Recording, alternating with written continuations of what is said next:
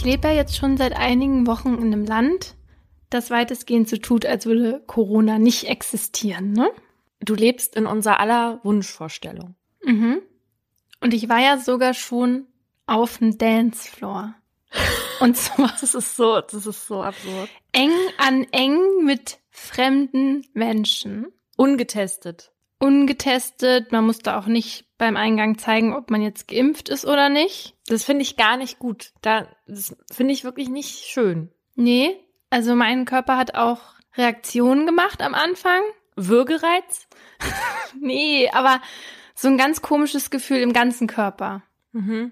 Ich glaube, das ist normal, wenn man eineinhalb Jahre das nicht mehr hatte, in einer Menschenmenge zu stehen. Und eigentlich im normalen Leben würde ich mich auch nie mitten auf einen Dancefloor stellen. Ne? Man ist ja eher an der Seite oder man sucht sich am besten noch ein Podest, wo man drauf tanzt.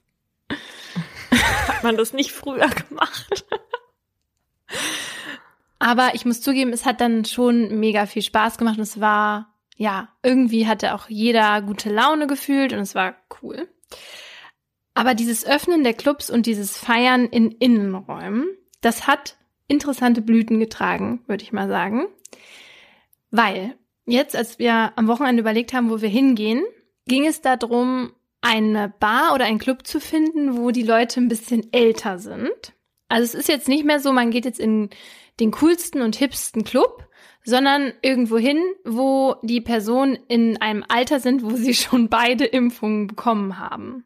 Also man will jetzt nicht in einem Raum mit den ganzen 18-, 19-Jährigen sein. Die sind nämlich hier noch nicht geimpft. Das möchte man aber doch generell nicht. Gut. naja, aber die sind oft da, wo es cool ist. Deswegen. Ja, also ja. das schon, aber mir persönlich jetzt auch zu energetisch und lebensfroh. Da ziehe ich nicht mehr mit. Okay, also für dich wäre das eh kein Problem. Was in einem Altersheim meinen Abend zu verbringen? Nee. Genau. Ich habe mir nur gedacht, weiß nicht, wie, wie das jetzt noch so in Zukunft weitergeht. Wenn die Corona-Politik so läuft, dann wird halt einfach diese Angst vor jungen Menschen dann noch verstärkt, die du schon eh hast, ja. Also, ich möchte ja niemanden diskriminieren. Ich habe Angst vor allen Menschen. Oder Unbehagen, sagen wir. Ja, aber irgendwann haben wir dann auch alle Angst vor Kindergartenkindern, wenn die die einzigen Ungeimpften sind. Meinst du, in Zukunft reden wir hier also nicht mehr nur über Fälle, in denen das Messer die Waffe war, sondern man mit Kindergartenkindern nach Menschen geschmissen hat? Und damit herzlich willkommen zu Mordlust, einem True Crime Podcast von Funk, von ARD und ZDF. Wir reden hier über wahre Verbrechen und ihre Hintergründe. Mein Name ist Paulina Kraser. Und ich bin Laura Wohlers. In jeder Folge gibt es ein bestimmtes Oberthema, zu dem wir zwei wahre Fälle nacherzählen, darüber diskutieren und auch mit Experten und Expertinnen sprechen. Wenn wir miteinander reden, dann manchmal auch ein bisschen auf eine lockere Art. Das hat aber nichts damit zu tun, dass uns die Ernsthaftigkeit dem Thema gegenüber fehlt, sondern das ist für uns immer so eine Art Comic Relief, damit wir zwischendurch auch mal durchatmen können. Das ist aber natürlich nicht despektierlich gemeint. Heute geht's bei uns um die Eifersucht. Genau, also wir sprechen über diesen fiesen und ekligen Schmerz, den wir alle kennen. Mhm. Äh, den ich zum Beispiel sehr hart gespürt habe, als meine damalige Schulfreundin mich aus der Bahn angerufen hat, auf dem Rückweg von der Klassenfahrt und mir da erzählt hat, dass meine erste große Liebe mit der blonden Hübschen aus der A rumgeknutscht hat. Nee. Frech, ne? Ja. Also das wäre laut Dichter Wilhelm Busch der sogenannte Liebesneid.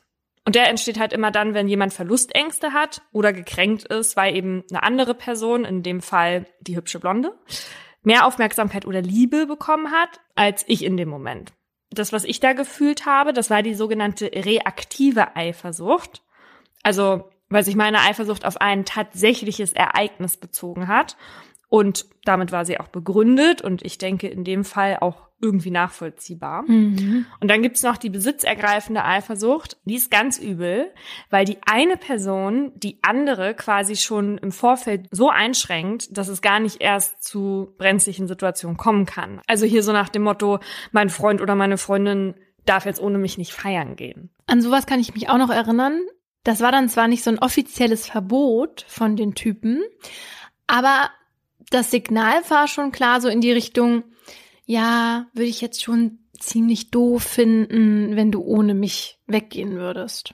Und dann haben die Mädels das auch nicht gemacht. Und das war aber nur bei ähm, den Typen so, die das zu den Mädels gesagt haben, weil ich glaube, ich hatte das ja mal erzählt, in meinem Freundeskreis hieß es ja, ähm, hießen die Freundinnen ja die Regierung. Und wenn die Regierung das verboten hat, dann gab's das nicht.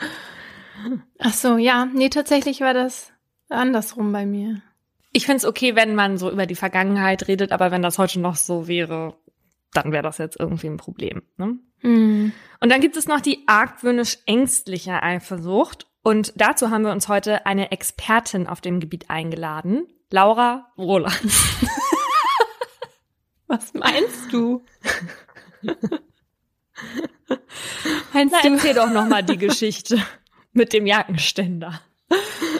Ja, stimmt. Das, das würde wahrscheinlich zu dieser argwöhnisch ängstlichen Eifersucht passen. Also als ich damals aus Versehen die Jeansjacke meiner Kollegin mit nach Hause genommen habe, die dann an den Haken gehängt habe und dann aber eine Stunde später das alles wieder vergessen hatte und sie dann wieder gesehen habe und dachte, wem gehört diese Jacke? Und dann war ich mir sicher, die muss der Affäre meines Freundes gehören. der ja in dem Moment nicht zu Hause war und die Affäre ja offenbar auch nicht. Nee. Und es gab ja ansonsten auch keinen einzigen Hinweis auf eine Untreue oder irgendwas. Es war einfach nur diese Jacke und dann meine irrationale Angst. Also für wie eifersüchtig hältst du dich? Weil du hast im Laufe unserer Beziehung oft gesagt, dass du eine eifersüchtige Person bist. Aber abgesehen von dieser wirklich absurden Jeansjackengeschichte ja.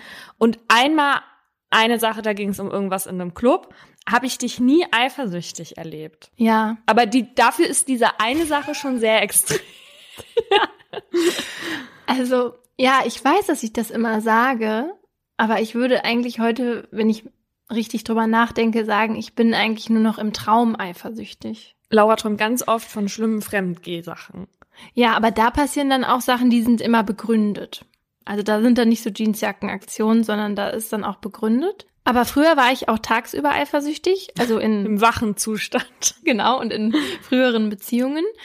Und da bin ich dann auch mal nachts noch mal aufgestanden, wenn ich dann gehört habe, dass mein Freund feiern geht, ne, um da auch dann wirklich aufzupassen, dass da nichts passiert. Hä, hey, was heißt, du bist nachts aufgestanden? Ja, also richtig zum Kühlschrank oder was? Nein, nein, nein, so. Also ich lag schon im Bett, fertig gemacht, ready for sleep. Und dann kriege ich halt von irgendwem SMS oder so, dass der jetzt noch feiern ist. Und dann. Von, von deinen Spitzeln, nicht von ihm selbst. Mm, über eine Freundin. Von deinen Spitzeln. Sagen wir einfach mal, über eine Freundin. ja. sagen wir mal, über mein Netzwerk. Und dann, ja klar, nee, dann habe ich mich angezogen, fertig gemacht, habe so getan, als wäre ich ja eh wach gewesen und eigentlich ready to go und bin dann ernsthaft nochmal los. Nur, aber aus Angst, aus Eifersucht, dass da irgendwas passiert. Ach du hier, mein Freund. Wusste ich gar nicht. So ein Zufall. Oder wie? Ja, ich glaube, zu ihm habe ich halt gesagt, dass ich eh Bock hatte oder wollte oder mit halt den Mädels, ne, schon geschrieben hätte. Aber das war der, also das war die Motivation. Das weiß ich noch ganz genau, wie ich mich gefühlt habe und wie ich das so gespürt habe, dass ich da jetzt hin muss. Das war richtig schlimm. ja, das ist schlimm. Ja. Also ich glaube, keine Eifersucht würde mich aus dem Bett kriegen. Dann würde ich eher Schluss machen aus Faulheit. Ja. Aber ich würde da nicht hingehen und das kontrollieren. ja.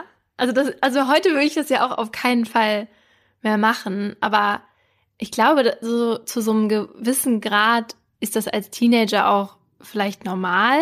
Ja. Ja, weil man da halt auch noch nicht so das Selbstbewusstsein hat. Genau. Also meiner Meinung nach gibt es zwei Gründe für Eifersucht. Mhm. Entweder du bist aus gutem Grund eifersüchtig. Ja. Dann ist die Liebe aber falsch aufgehoben. Oder dir mangelt es halt an Selbstwert oder Selbstliebe. Ja. Und davon haben halt viele Teenager noch nicht so viel. Also ich mag eigentlich so eine Altersüberheblichkeit gar nicht. Mhm. Ne? So von wegen, ja, ja. mir ist jetzt eine Welt offen und alle, die irgendwie jünger sind, die wissen das alle nicht so. Aber bei mir persönlich ist das schon echt so, je älter ich werde, desto weniger Selbstzweifel habe ich, desto weniger beschäftige ich mich irgendwie mit anderen. Ja. Ja, und deswegen kenne ich das auch nur aus meiner Vergangenheit. Aber bei uns im Freundeskreis damals war das auch Pflicht, eifersüchtig zu sein. Also äh, das ging gar nicht ohne. Ja. Ja, und im Nachhinein hat sich bei mir herausgestellt, dass meine Eifersucht doch auch begründet war. Also, äh, ja, habe ich das vielleicht dann doch gespürt. Ja, dann war die Liebe falsch aufgehoben. Ja. Und weil Eifersucht so ein starkes und negatives Gefühl ist, ist es eben auch nicht selten ein Tatmotiv. Und von so einem Fall erzähle ich euch jetzt. Fast alle Namen sind geändert. Es ist ein warmer, wolkenloser Sommertag, Ende August 2007.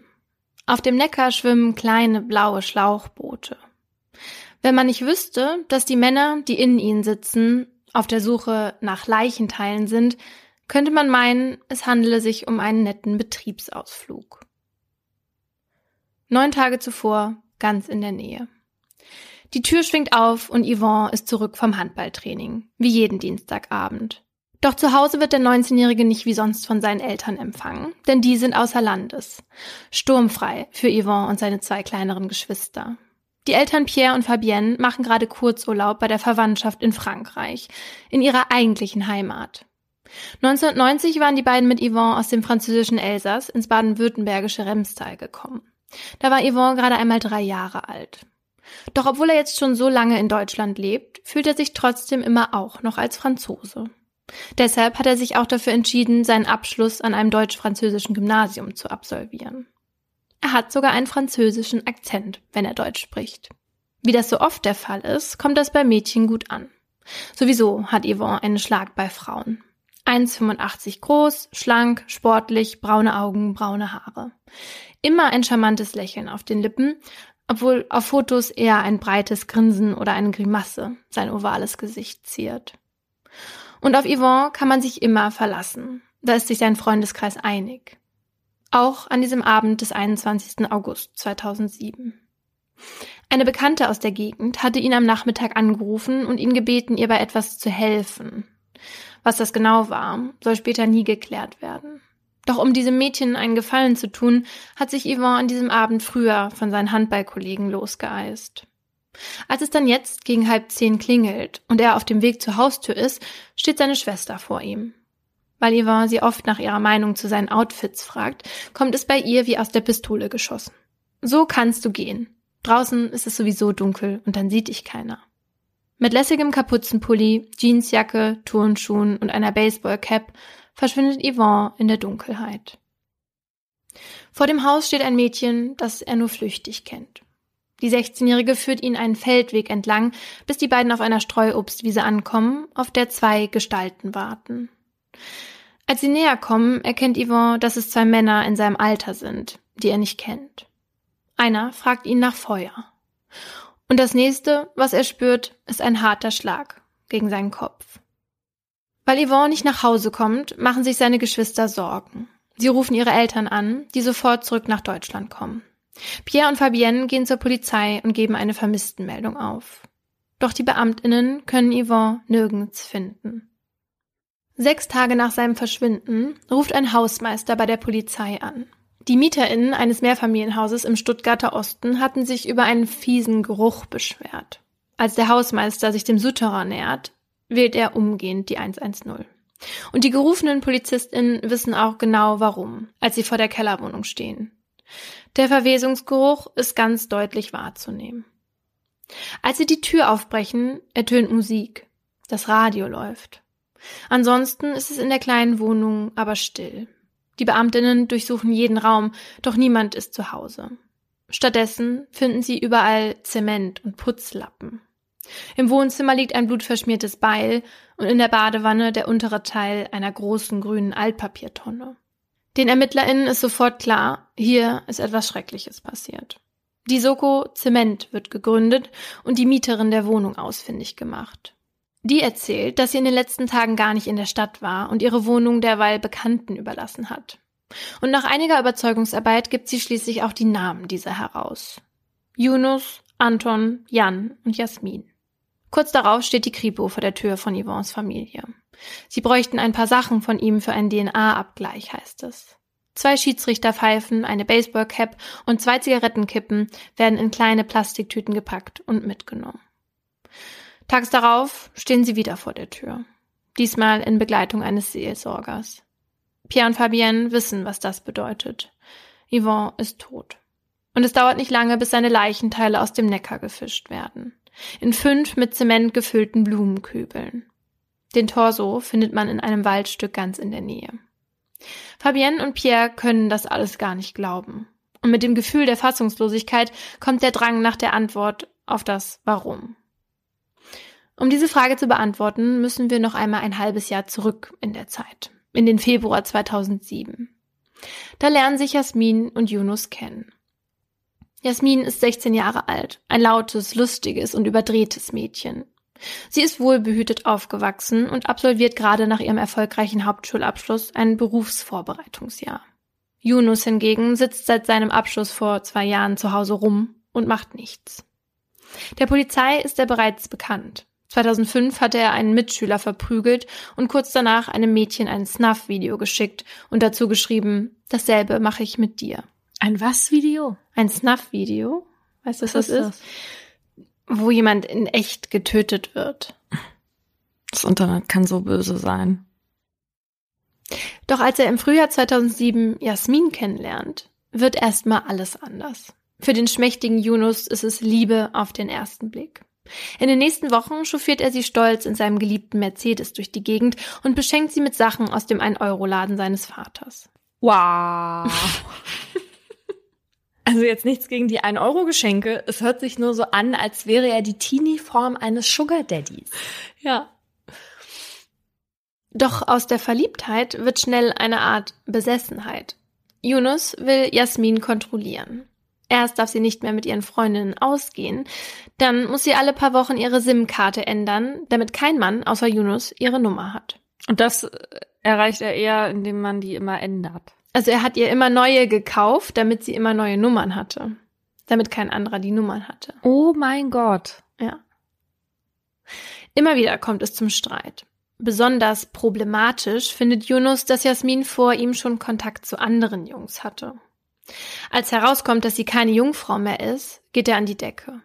Er rennt zu seinem Kumpel Anton und erzählt ihm, dass er diesen Gedanken nicht ertragen könne. Er hasse die Typen, die seine Freundin beschmutzt hätten. Oh! Um herauszufinden, gegen wen sich sein Hass genau zu richten hat, fordert Yunus Jasmin auf, ihm eine Liste aller Männer zu geben, mit denen sie schon mal was hatte. Nach mehrmaliger Aufforderung händigt sie ihm schließlich ein Blatt mit sieben Namen aus. Doch auch danach hört der Terror nicht auf. Anfang August kommt es wieder einmal zu einem großen Streit. Die zwei zoffen sich so sehr, dass Jasmin aus der Wohnung stürmt. Als sie weg ist und Yunus glaubt, dass nun endgültig Schluss ist, kündigt er seinen Suizid an. Dann wartet er, bis Jasmin wieder zurückkommt. Sie kann ihn von seinem Vorhaben abhalten und am Ende des Abends sind die beiden wieder ein Paar. Nach dem Vorfall richtet Yunus seinen Hass wieder voll und ganz auf die Männer, die seiner Prinzessin, wie er Jasmin nennt, schon einmal zu nahe gekommen sind. Er holt die Liste hervor und liest ganz oben den Namen Tom. Yunus weiß, wo der junge Mann wohnt und macht sich auf den Weg. Doch als er an der Haustür klingelt, macht ihm niemand auf. Toms Glück. Der zweite auf der Liste heißt Frederik. Er öffnet die Tür und sobald Yunus ihn erblickt, schlägt er ihm ohne Vorwarnung ins Gesicht. Frederik geht gerade zu Boden, als seine Mutter im Türrahmen erscheint und Yunus damit in die Flucht schlägt. Beim dritten Namen will Yunus sicher gehen, dass nichts schief geht und überlegt sich eine neue Strategie. Dafür bittet er Jasmin, den jungen Mann am Abend des 21. August auf eine abgelegene Wiese zu locken, auf der er und Verstärkung warten würden. Als es am Dienstagabend soweit ist, stehen Yunus und sein Freund Anton bereit. Um kurz nach halb zehn sehen sie Jasmin und eine Gestalt auf sie zukommen. Es ist Yvonne. Als sie nah genug dran sind, fragt einer der beiden Yvonne nach Feuer. Und während der dadurch abgelenkt ist, holt Yunus mit seinem Baseballschläger aus. Oh Gott. Er trifft Yvonne am Kopf. Der geht zu Boden. Doch anstatt jetzt aufzuhören, holt Yunus immer wieder aus.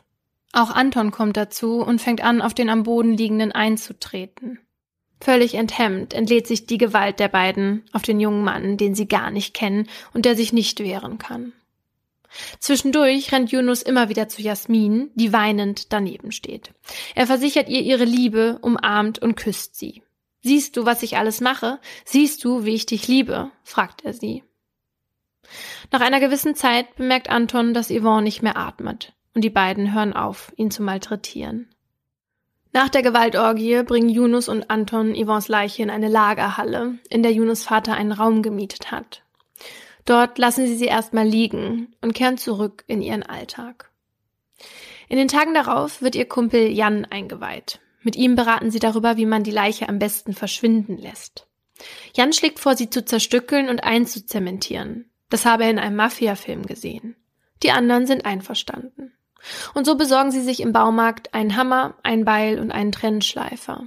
Damit zerteilen sie Yvonnes Leiche in 14 Teile. Das Einzementieren passiert in einer Wohnung von Jans Freundin im Osten Stuttgarts. Dazu nutzen sie fünf Blumenkübel und eine Altpapiertonne. Doch die Tonne ist mit dem Zement letztendlich zu schwer, um sie zu transportieren, weshalb sie die wieder aufflexen müssen und Yvonnes Torso doch nicht einzementieren. Den legen sie stattdessen in einem Waldstück ab. Die Blumenkübel versenken sie im Neckar.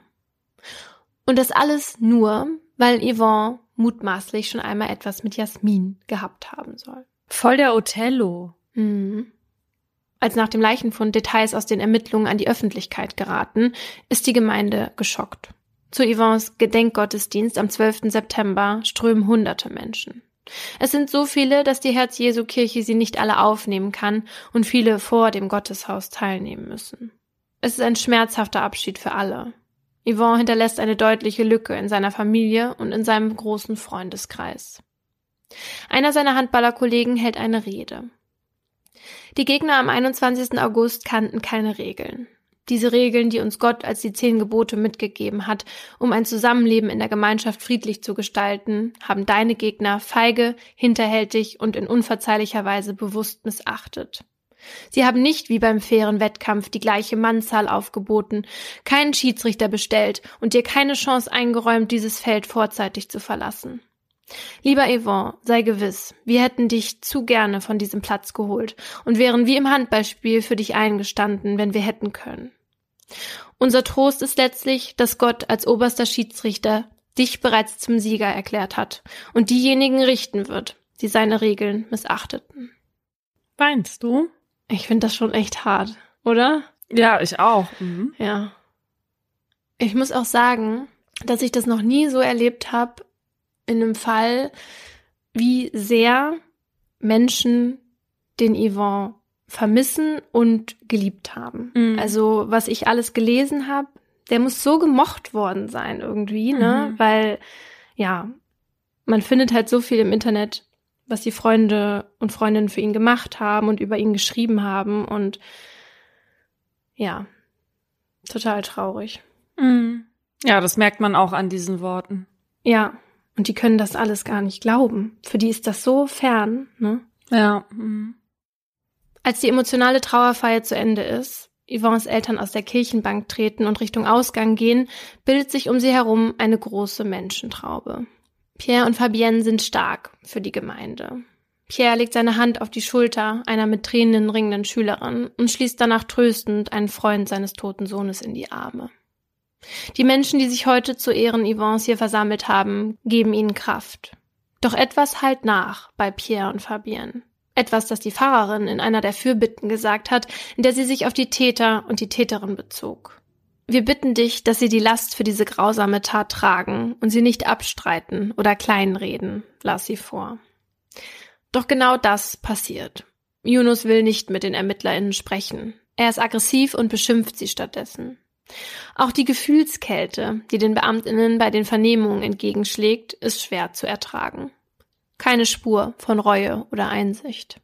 Was in Piers und Fabiens Augen ebenfalls dafür spricht, dass die Haupttäter die Last für ihre Tat nicht tragen werden, ist, dass Yunus und Anton mit ihren 18 Jahren von Gutachtern als jugendlich eingestuft werden.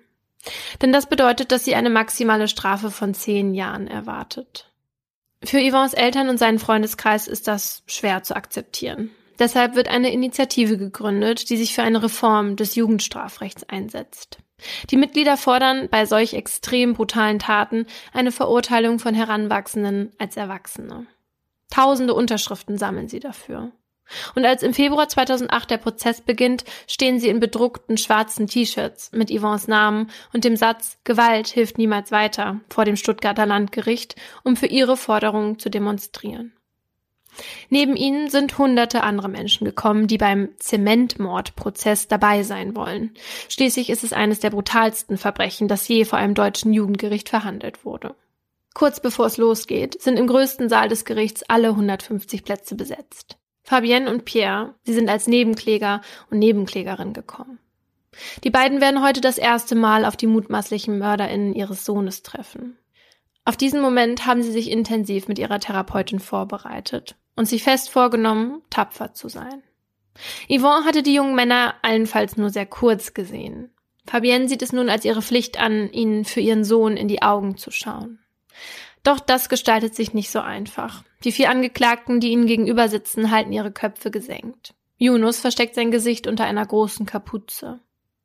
Angeklagt sind er, Anton und Jasmin wegen gemeinschaftlichem heimtückischen Mordes aus niedrigen Beweggründen. Aus Eifersucht soll Yunus den Plan gefasst haben, Yvonne umzubringen. Und die anderen haben ihm dabei geholfen. Jan wird nur Strafvereitelung vorgeworfen, weil er bei der Tat nicht dabei war, sondern lediglich bei der Beseitigung der Leiche. Während Yunus Verteidiger erklärt, sein Mandant werde kein Wort sagen, erzählt Anton danach wie ein Wasserfall. Mit seiner detailreichen Schilderung bringt er Pierre und Fabienne fast zum Bein. Als die Aussage endlich ein Ende genommen hat, verlassen Yvonnes Eltern mit Tränen in den Augen den Gerichtssaal. In den darauffolgenden Prozesstagen geht es viel um die Vergangenheit der Angeklagten, um die schwierigen Familienverhältnisse, in denen zumindest die jungen Männer aufgewachsen sind. Und es wird versucht zu erklären, warum es zur Tat kam. Dafür wird ein psychiatrischer Gutachter geladen, der sich intensiv mit Yunus beschäftigt hat. Er diagnostiziert bei ihm eine narzisstisch-dissoziale Persönlichkeitsstörung. Yunus sei nicht empathiefähig, depressiv und aggressiv. Er habe zudem eine wahnhaft erscheinende Fixierung auf die Beziehung mit Jasmin. Sein eifersüchtiges Verhalten liege eindeutig jenseits des normal erklärbaren Funktionierens und lasse auf eine schwere seelische Störung schließen. Während des gesamten Prozesses fühlen sich Pierre und Fabienne wie in einer Theatervorführung. Alles scheint völlig ritualisiert. Auftritt Täter, Auftritt Verteidiger, alles so, als wäre es schon zum tausendsten Mal inszeniert worden. Doch ihre Rolle gibt es nicht wirklich. Sie und Yvonne, der die Hauptperson in dieser Tragödie war, bekommen keinen Text, verschwinden hinter dem Vorhang. Der Haupttäter nimmt anstelle von Yvonne die Rolle des Opfers ein. Zumindest ist so ihr Eindruck. Der kranke Yunus, der von seinem Wahn geleitet wurde. Doch Pierre und Fabienne versuchen der Wut nicht die Oberhand zu lassen. Sie wollen an ihren Werten festhalten, sie der Entwertung der Menschenwürde entgegenhalten. Kurz vor den Plädoyers am Ende der Verhandlungen darf Pierre doch noch etwas sagen. Und in dem Moment, in dem er ansetzt, wird es im ganzen Saal still. Auftritt Pierre. Als Yvonne noch da war, war es wie eine Sonne. Man spürte seine Präsenz, seine Wärme jederzeit. Diese Sonne, diese Wärme sind nicht mehr da. Pierre stockt und sammelt sich. In seiner Jugend hat er viel geschafft, erreicht, mit richtigen Werten, um ein Erwachsener zu werden, aber sein Herz ist so geblieben wie das Herz seiner Kindheit, rein und aufgeschlossen. Er fehlt uns schrecklich. Für uns wird der Schmerz bis zum Ende unseres Lebens sein, und das Gefängnis dieser Schmerzen haben wir lebenslang bekommen. Wir haben Vertrauen in die deutsche Justiz, dass sie das richtige Urteil finden wird. Und das fällt nach fünf Prozesstagen. Yunus, Anton und Jasmin werden wegen Mordes verurteilt. Nicht nur, weil die Tat heimtückisch begangen wurde, weil Yvonne sich keines Angriffs versehen hatte, sondern auch wegen des Motivs. Wegen des niedrigen Beweggrundes der Eifersucht. Und weil es Yunus kranker Eifersuchtswahn gewesen sein soll, der ihn dazu gebracht habe, wird er als vermindert schuldfähig eingestuft. Das heißt, er kommt zunächst in den Maßregelvollzug, danach zehn Jahre in Haft. Sein Kumpel Anton erhält ebenfalls zehn Jahre und Jasmin, die Yvonne an den Tatort lockte, bekommt neun. Jan muss wegen Strafvereitelung drei Jahre und drei Monate ins Gefängnis. In seiner Urteilsbegründung macht der Vorsitzende Richter seinem Entsetzen Luft. Er habe Monster auf der Anklagebank erwartet. Umso schlimmer sei seine Erkenntnis, dass es sich stattdessen um vier junge Menschen handele, die über das Geschehen berichteten, als wäre es ein Erlebnis auf einem Schulausflug. Besonders tragisch an der ganzen Geschichte ist, dass es einen Grund für Jonas Eifersucht auf Yvonne in Wirklichkeit nie gegeben hat. Das wurde im Laufe des Prozesses deutlich. Denn dass Jasmin und Yvonne jemals etwas miteinander hatten, konnte niemand bestätigen. Die Ermittlungsbehörden konnten keinen Hinweis darauf finden, dass die beiden sich überhaupt mal getroffen, geschweige denn geküsst oder mehr hatten. Warum Jasmin Yvonnes Namen trotzdem auf die Liste schrieb, konnte nicht geklärt werden. Und obwohl Junos Tat anscheinend auf einer Lüge beruhte, hören Pierre und Fabienne auch am Ende des Prozesses keine Entschuldigung. An der Stelle, an der Yvonne getötet wurde, erinnert heute ein Kreuz und ein Ahornbaum an ihn. Fabienne und Pierre wollten keinen Gedenkstein. Sie wollten etwas, das wachsen kann anstelle ihres Sohnes. Jedes Jahr am 21. August treffen sie sich hier mit seinen Freundinnen und Freunden. Auch noch zehn Jahre nach seinem Tod. Es ist ein warmer, fast wolkenloser Sommertag, Ende August 2017. Viele junge Menschen stehen auf einer saftig grünen Streuobstwiese. Sie lassen weiße und schwarze Ballons steigen, an denen ein Foto hängt. Und wenn man nicht wüsste, dass auf dem Bild ein junger Mann zu sehen ist, der genau hier vor zehn Jahren brutal ermordet wurde, könnte man meinen, es handele sich um eine schöne Abschlussfeier. Ich verstehe ihre Rolle absolut nicht bei dieser ganzen Geschichte. Hat sie gewusst, was da passiert? Also ihre Verteidigung hat gesagt, sie hätte gedacht, dass Yvonne nur verprügelt werden soll. Was ja schon schlimm genug ist. Ich meine. Ja, und das, das Gericht hat ihr das auch nicht geglaubt. Und ich meine, sie stand ja auch die ganze Zeit während der Tat daneben und hat nicht eingegriffen und hat nichts gesagt. Und das Schlimme ist auch ja vor allen Dingen dieses Dahinlocken. Ne? Mhm. Und deswegen auch wenn sie keinen Finger gerührt hat, hat sie ja neun Jahre bekommen. Also äh, ja, ne? zu Recht. Ja, finde ich auch richtig. Wenn sie jetzt Opfer von Gewalt in der Beziehung gewesen wäre, wäre es natürlich für mich ein bisschen was anderes gewesen, aber ich denke, das hätte das Gericht dann auch berücksichtigt und so scheint es ja dann nicht gewesen zu sein. Sonst hätte sie nicht neun von zehn Jahren gekriegt. Also sie hat berichtet, dass er sie in Streits auch mal geschlagen hat. Das hat sie schon berichtet. Hm. Aber es gibt keinen Grund, warum, also warum sie ihn dahin locken sollte. Naja, wenn er sie bedroht hätte. Okay, aber das hat sie nicht gesagt. Und ich verstehe vor allem auch nicht, warum sie diese Liste gemacht hat. Also, warum sie ihn darauf geschrieben hat. Ja.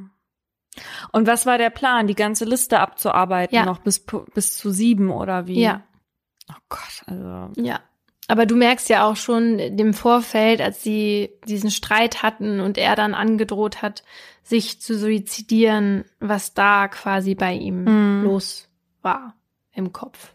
Und dann noch das mit dem, wie sie die Leiche da beseitigt haben. Weißt du, das ist auch wirklich nicht mal eben, ne? Das ist ja, also das äh, ja, ja. Mhm. Zerstückeln schon mal und dann noch einzementieren. Und also das ist ja, wie kann man das überhaupt machen? Das frage ich mich auch. Was muss man da für ein Mensch sein? Fragst du dich das zum ersten Mal in unserer Podcast-Geschichte eigentlich oder nur jetzt? nur jetzt. Also, Jonas war nur zwei Jahre in der forensischen Psychiatrie, bis er dann ins Gefängnis überstellt wurde. Und zwar mit der Begründung, dass er untherapierbar ist. Und das hat auch damit zu tun, dass sich die PsychiaterInnen bei ihm unsicher sind, ob tatsächlich eine wahnhafte Störung vorliegt oder nicht. Also ob Jonas krankhaft eifersüchtig ist oder einfach nur ein sehr eifersüchtiger Mensch mit Persönlichkeitsstörung. In meinem Aha soll es jetzt darum gehen, wann die Eifersucht noch normal ist und wann sie in den Wahn abdriftet. Wann ist es denn deiner Meinung nach normal, eifersüchtig zu sein? Gar nicht. Aber wenn es einen Grund gibt? Nein, es ist immer massiv schlimm. Das kann man sich nur erlauben, finde ich, in einer ganz gefestigten Beziehung, wenn es ein Missverständnis gab und so eine Unsicherheit entsteht. Ansonsten gar nicht. Ja, oder wenn die Person fremdgegangen ist, dann natürlich schon. Genau, aber dann ist es ja, also dann ist es für mich normal, dass da eine Eifersucht entsteht, mhm. aber dann muss halt die Beziehung beendet werden. Ja. Deswegen, es gibt für mich kein Normal. Wenn okay. Eifersucht da ist, ja. dann entweder ist es ein Missverständnis, es stimmt was mit dir nicht oder mit der Beziehung. Okay. Ja, verstehe ich. Weil in der Beziehung hat das ja, wenn es unbegründet ist, immer was mit einem Besitzanspruch zu tun. Und das finde ich ganz ekelhaft. Weil man nach dem Motto, er darf jetzt nicht mit anderen schreiben, weil er nur meins ist, mir schreiben. Ja, genau. Mhm. Ja, das hat was im Sinne von, das gehört, also er oder sie mhm. oder wer auch immer und all die Liebe und Zuneigung, das gehört alles mir. Und das darf niemand anders haben. Mhm. Ja. Also deswegen finde ich es immer schlimm. Okay, aber ich würde jetzt mal sagen, wenn man jetzt mal guckt, normal ist ja eh immer schwierig in Anführungsstrichen und wahnhaft. Würde ich sagen, normal ähm, ist es vielleicht eifersüchtig zu sein, wenn es irgendwelche Hinweise darauf gibt, dass der Partner oder die Partnerin fremd gehen könnte. Also zum Beispiel, weil eine Jeansjacke. Nein, zum Beispiel, weil dein Freund immer sein Handy mit auf die Toilette nimmt oder überall, wo er hingeht. Ja, da hatte ich doch mal so einen Kandidaten. Das war jetzt nicht mein Freund, aber das hat sich nachher als äh, totales Mehrex-Ding herausgestellt.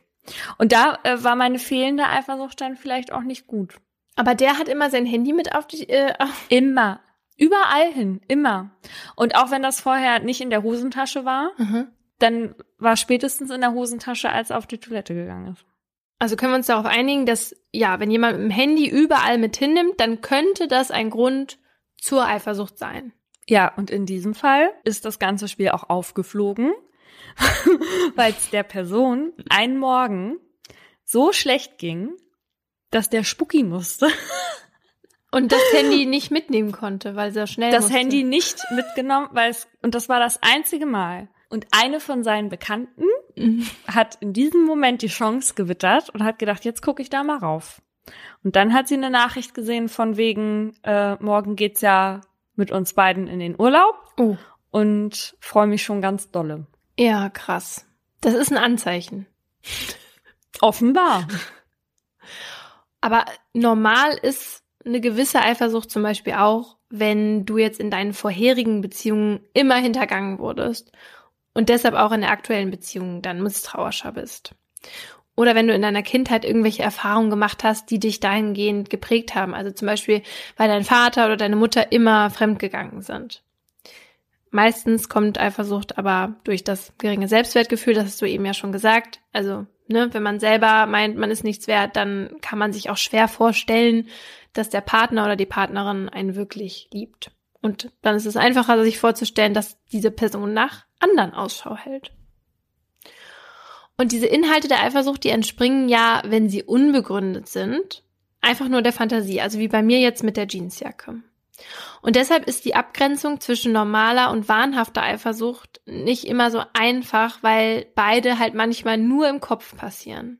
Bei der normalen gibt es aber immer einen Anker in der Realität. Also, wenn Fussel jetzt auf einmal total zutraulich bei mir ist und sich immer, wenn ich komme, total doll freut und dir das dann einen kleinen Schmerz im Herzen gibt, dann ist das normal. Wir reden hier von einer realen Situation. Ja, das ist auch normal. Wenn Fussel mich aber mit dem Arsch nicht anguckt und du trotzdem super eifersüchtig bist, weil du dieses mit dem Arsch nicht angucken irgendwie als Beweis dafür siehst, dass Fussel und ich halt sehr gut tarnen, dass wir heimlich schmusen, dann driftet die Eifersucht schon in den Wahn ab. Laura hat neulich hier geschlafen und Fussel hat sie nachts versucht, mit seinen kleinen Beinchen aus dem Bett zu kicken. Also auch wenn er sich ja. freut, dich zu sehen, da mache ich mir keine Sorgen. nee, der Wahn ist bei dir noch nicht ausgebrochen. Aber bei Betroffenen, bei denen das so ist, die haben dann die Überzeugung, betrogen zu werden, obwohl es keine Anzeichen für eine Untreue gibt. Und das Interessante an diesem Wahn ist, dass der Inhalt der Wahnideen von Außenstehenden zu einem gewissen Grad nachvollziehbar ist. Im Gegensatz zu Wahnideen von Menschen mit paranoider Schizophrenie zum Beispiel.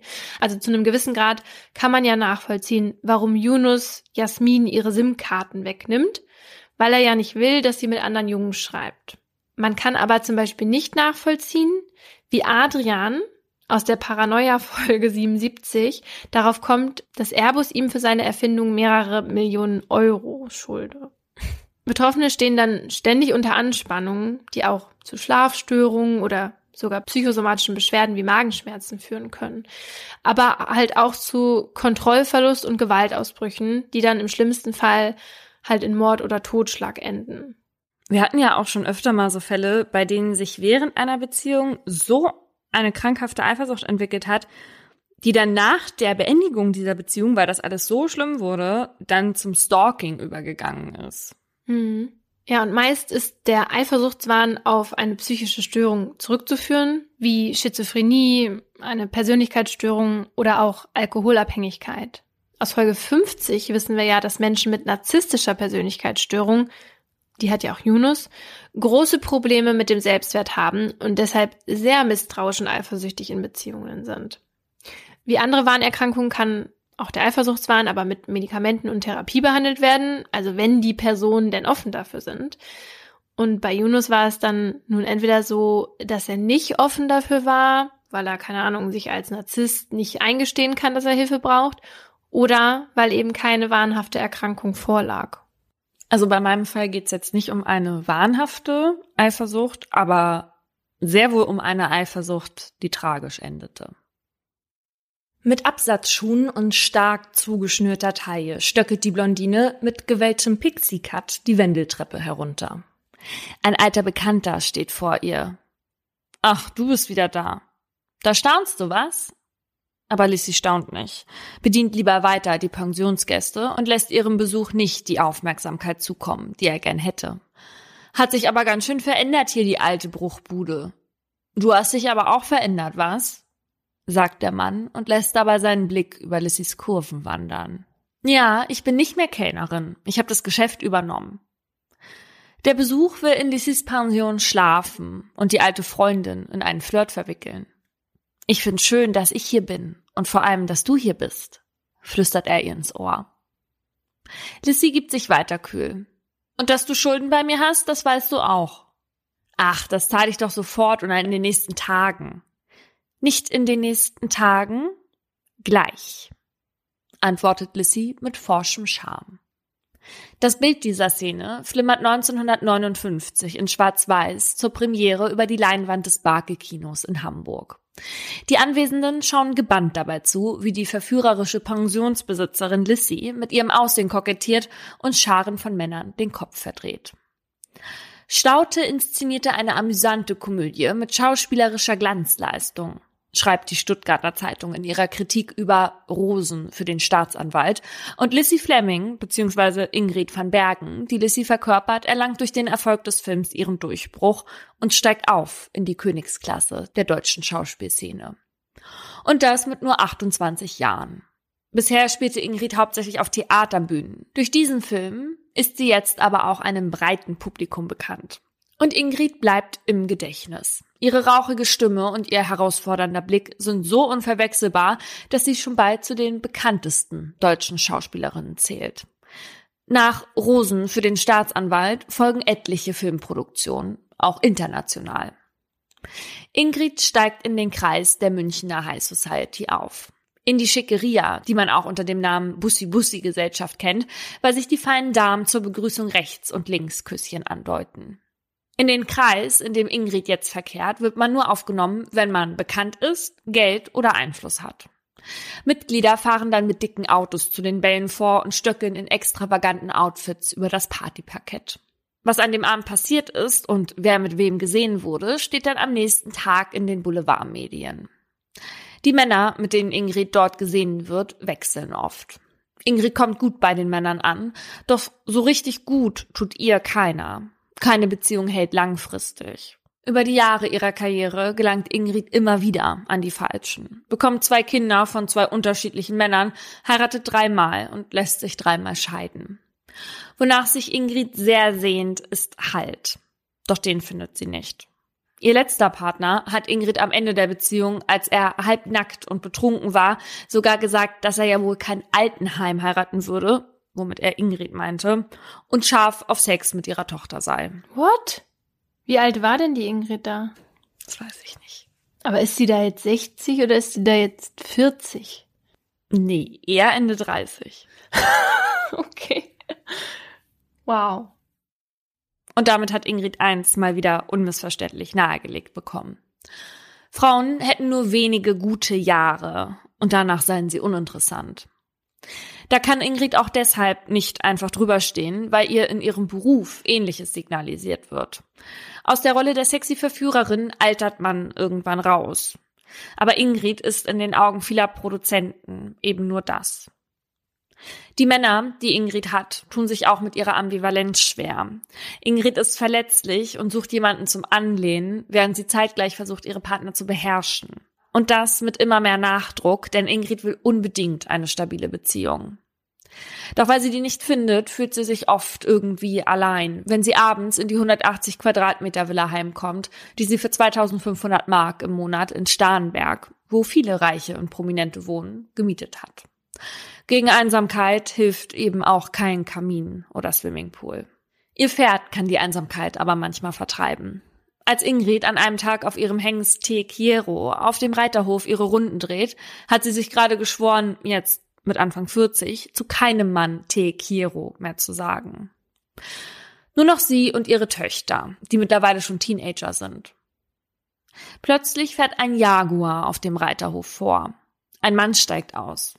Ingrid fällt gleich auf, dass er toll aussieht. Er fixiert sie, läuft in ihre Richtung und beobachtet Ingrid eine Weile beim Reiten, bevor er sie anspricht. Mein Name ist Knarz. Ingrid reagiert ähnlich schroff wie ihre Rolle Lissy. Ihr Scheibenwischer läuft noch, antwortet sie und deutet auf seine Windschutzscheibe. Klaus Knarz ist zwölf Jahre jünger als Ingrid, erfolgreicher Immobilienmakler und ein absoluter Charmeur. Ingrid verfällt ihm sofort. Ihr Versprechen, keine Männer mehr, an sich selbst ist nach dem ersten Treffen nur noch Schnee von gestern. Klaus ist anders als andere Männer, die Ingrid vorher hatte. Ein Mann von Welt, frankophil, gebildet, bewegt sich ohne Probleme auf jedem Parkett. Und leider noch verheiratet. Aber getrennt lebend. Und er versteht sich gut mit seiner Ex. Er hat zwei Mädchen, genau wie Ingrid. Es dauert nicht lange, bis Klaus zu Ingrid in die Villa zieht.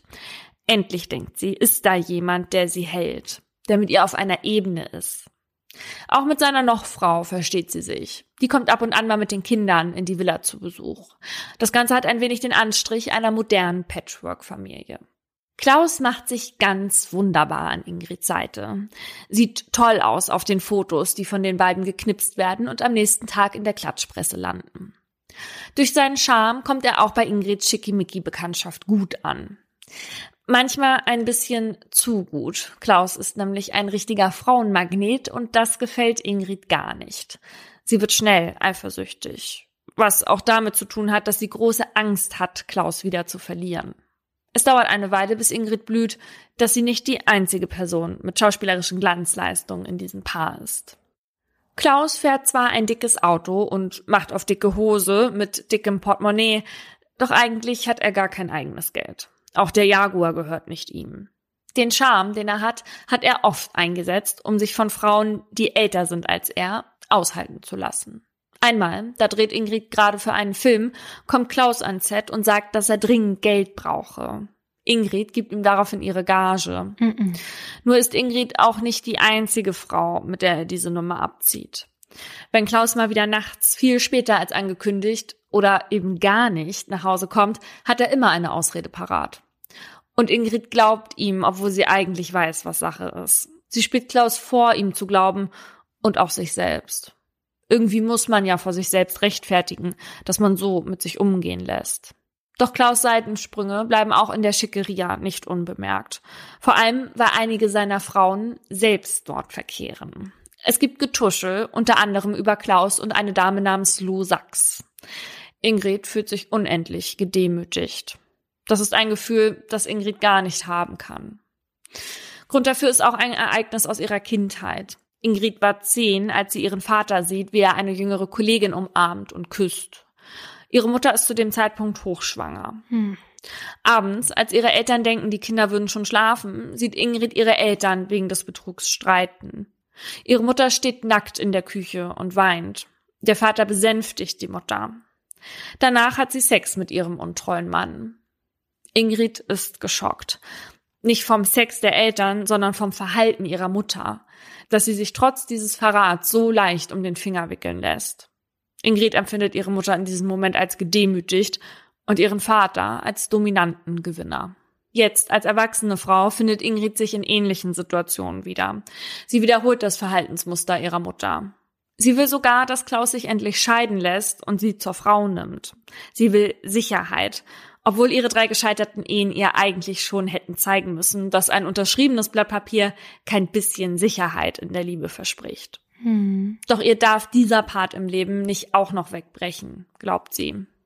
Auch in der Schauspielerei läuft es nicht mehr so gut. Die lukrativen Rollen bleiben aus und Ingrid will auch mal was anderes spielen als Bardamen und Prostituierte.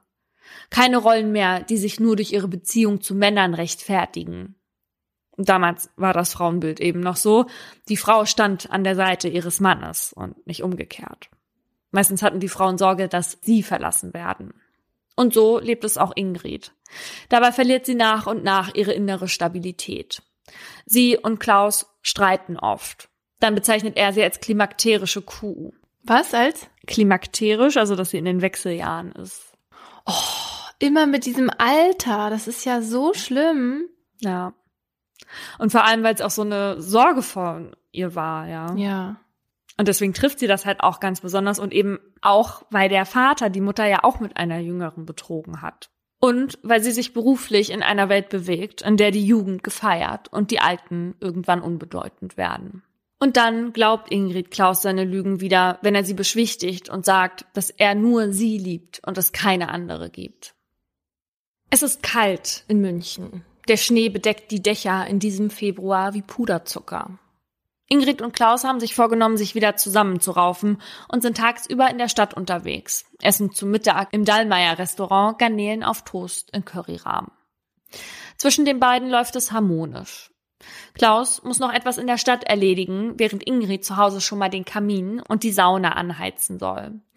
Das bedeutet bei den beiden, dass es heute Abend noch Sex geben wird. Ingrid bereitet den romantischen Abend vor, wirft sich in Schale und wartet, bis die Kinder im Bett sind und die Uhr halb neun zeigt. Doch es wird immer später und Klaus kommt nicht. Das macht Ingrid nervös. Die Gedanken in ihrem Kopf beginnen zu kreisen. Ist er mit einer anderen zusammen? Lässt er sie sitzen? Sie versucht sich zu beruhigen, sich einzureden, dass er sich einfach nur verspätet. Um die Zeit zu überbrücken, schenkt Ingrid sich ein Glas Rotwein ein. Und dann noch eins. Erst um halb elf meldet sich Klaus per Telefon. Er habe spontan noch Geschäftskollegen getroffen und sei mit ihnen noch auf einen Absacker im Traderwix im Bayerischen Hof. Er würde sich beeilen und in 20 Minuten losfahren. Doch auch das ist wieder nur eine Lüge. Und Ingrid weiß das. Sie fühlt sich gedemütigt, sitzen gelassen. Eine halbe Stunde nach dem letzten Anruf telefoniert sie ihm dann hinterher und wählt die Nummer vom Traderwix. Nein, Klaus habe man an diesem Abend hier nicht gesehen. Also ist er doch bei einer anderen Frau, denkt sich Ingrid, und der Schmerz macht sich breit. In ihrer ganzen Verzweiflung nimmt sie eine Valium und spült die mit noch mehr Alkohol runter. Als der Wein leer ist, nimmt sie Gin. Dann klingelt das Telefon. Es ist mittlerweile halb zwölf. Ingrid nimmt den Hörer ab. Klaus. Er sagt, er habe sich neu verliebt und werde sich jetzt endgültig trennen. Ingrid zerfällt innerlich. Sie will ohne Klaus nicht mehr leben. Dieser Gedanke wird immer größer und auch immer ernster. Einige Minuten später nimmt Ingrid wieder den Hörer in die Hand und ruft Klaus Mutter an. Sie solle sich um Ingrids Kinder kümmern. Klaus Mutter versteht nicht so richtig, was Ingrid ihr damit sagen will. Dann legt Ingrid auf und schreibt einen Brief an ihre Töchter. Meine geliebten Kinder, ich liebe euch über alles auf der Welt. Verzeiht mir, aber ich kann nicht mehr für euch da sein. Eure Mami. Alkohol, Valium und Schmerz vernebeln die Sicht. Ingrid schaut sich gemeinsame Fotos von ihr und Klaus an und wirft die in den Kamin, den sie eigentlich angezündet hatte, um die Liebesnacht einzuläuten. Dann klingelt wieder das Telefon. Am anderen Ende meldet sich eine Christine. Sie möchte Klaus sprechen. Mm -mm. Spätestens jetzt hat das ganze Szenario den Anstrich eines schlechten Liebesdramas. Ingrid kennt die Frau nicht und schüttelt ihr dennoch ihr Herz aus, berichtet davon, wie schlecht Klaus zu ihr ist und bittet die Fremde nach Starnberg zu ihr zu kommen. Mm -mm. Sie würde den Abend sonst nicht durchstehen. So verlassen fühlt sie sich.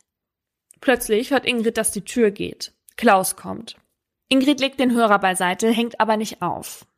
Die Frau am anderen Ende, die sich Christine nennt, aber eigentlich anders heißt, hört mit, was jetzt passiert. Ingrid geht wütend auf Klaus los, wirft ihm vor, mit einer anderen Frau unterwegs gewesen zu sein. Und das stimmt auch. Klaus war mit Lo Sachs unterwegs. Die beiden waren zu Abendessen und er fuhr sie danach nach Hause. Lo Sachs ist für Ingrid, wie wir wissen, ein rotes Tuch. Sie hat sich eingeredet, dass sie gegen Sachs und ihr Geld nicht ankommen kann. Zwischen Klaus und Ingrid entwickelt sich ein Streit. Klaus sagt, er sei nur gekommen, um seine Sachen zu holen und schiebt sich an Ingrid vorbei ins Schlafzimmer. Die beiden werden laut und werfen sich Dinge an den Kopf. Alles unter den Ohren von Christine, die noch immer auf der anderen Seite des Telefons zuhört. Auch sie hat ein Interesse daran zu erfahren, was Klaus Ingrid so auftischt, denn, so stellt sich später heraus, auch sie ist seinem unehrlichen Charme erlegen. Dann, plötzlich, um 1.24 Uhr, hört Christine durch den Hörer einen Schuss. Wenig später geht jemand zum Telefon und legt den Hörer auf. Dann wird die Verbindung getrennt. Im Hause von Bergen werden Ingrids Kinder unsanft aus dem Schlaf gerissen. Die beiden Töchter schlafen im Erdgeschoss der Villa. Das Telefon klingelt schon wieder. Klaus Mutter hatte schon die ganze Zeit versucht anzurufen, kam aber nicht durch, weil die Leitung belegt war. Jetzt endlich hebt jemand das Telefon ab. Es ist Klaus. Als Klaus wenige Minuten zuvor seine Sachen packen will, kommt es zwischen Ingrid und ihm zu einem Handgemenge. Dabei greift sich Ingrid Klaus Waffe, die er immer auf einer Ablage im Schlafzimmer deponiert hat. In ihrer Verzweiflung fuchtet sie damit herum und drückt ab. Sie zielt aber weder auf sich selbst noch auf Klaus, sondern einfach irgendwo hin, sodass die Kugel am Ende in der Fensterscheibe landet. Beide nehmen die Rangelei nicht ernst. Doch sie ist der letzte Warnschuss, dass diese Beziehung keinem von beiden mehr gut tut. Klaus Mutter ist aufgeregt am Telefon. Sie hat sich nach Ingrids Anruf Sorgen gemacht, dass diese sich etwas antun könne. Klaus versucht seine Mutter am Telefon zu beruhigen, kündigt an, gleich rumzukommen und heute bei ihr zu übernachten. Mitten im Gespräch hört die Mutter Klaus plötzlich überrascht sagen, mach doch keinen Blödsinn. Und dann fällt wieder ein Schuss. Und nochmal einer. Klaus, der vor dem Schlafzimmer im Flur steht und seine Mutter am Telefon hat, lässt den Hörer fallen und versucht sich die Treppe runterzuschleppen und in Sicherheit zu bringen. Er reißt die Tür der Villa auf, sackt vor der Fußmatte zusammen und fällt mit seinem Gesicht in den Schnee. Ingrids älteste Tochter Andrea kommt aus dem Haus gerannt und versucht dem leblosen Geliebten ihrer Mutter erste Hilfe zu leisten. Ingrid nimmt den Telefonhörer auf, sagt, ich habe ihn erschossen und legt auf. Danach ruft sie den Notarzt. Doch als der kommt, ist es schon zu spät. Klaus stirbt um 1.58 Uhr mit 33 Jahren an den Folgen der Verletzungen. Klaus Mutter hat am Telefon mit angehört, wie ihr Sohn von seiner Geliebten erschossen wurde, weil die ihre eigene Eifersucht nicht mehr aushielt. Ingrid empfängt die Polizei nur mit einem langen roten Bademantel bekleidet. Sind Sie Ingrid van Bergen? fragt einer der Polizisten. Ja, antwortet Ingrid. Was ist denn passiert? Darauf gibt Ingrid keine Antwort. Als die Polizisten Ingrid abführen und zum Auto bringen, gehen sie die Treppe des Hauses herunter, Richtung Ausgang. Unten am Fuß der Treppe macht Ingrid plötzlich Halt. Neben ihr steht ein circa 60 Zentimeter großer Porzellanhund. Sie packt ihn am Kopf, hebt ihn nach oben und lässt ihn fallen. Die Scherben zerschellen vor ihren Füßen. Das war unser Wachhund, sagt sie an die Beamten gerichtet. Und du hast nicht aufgepasst, wirft sie den Scherben vor.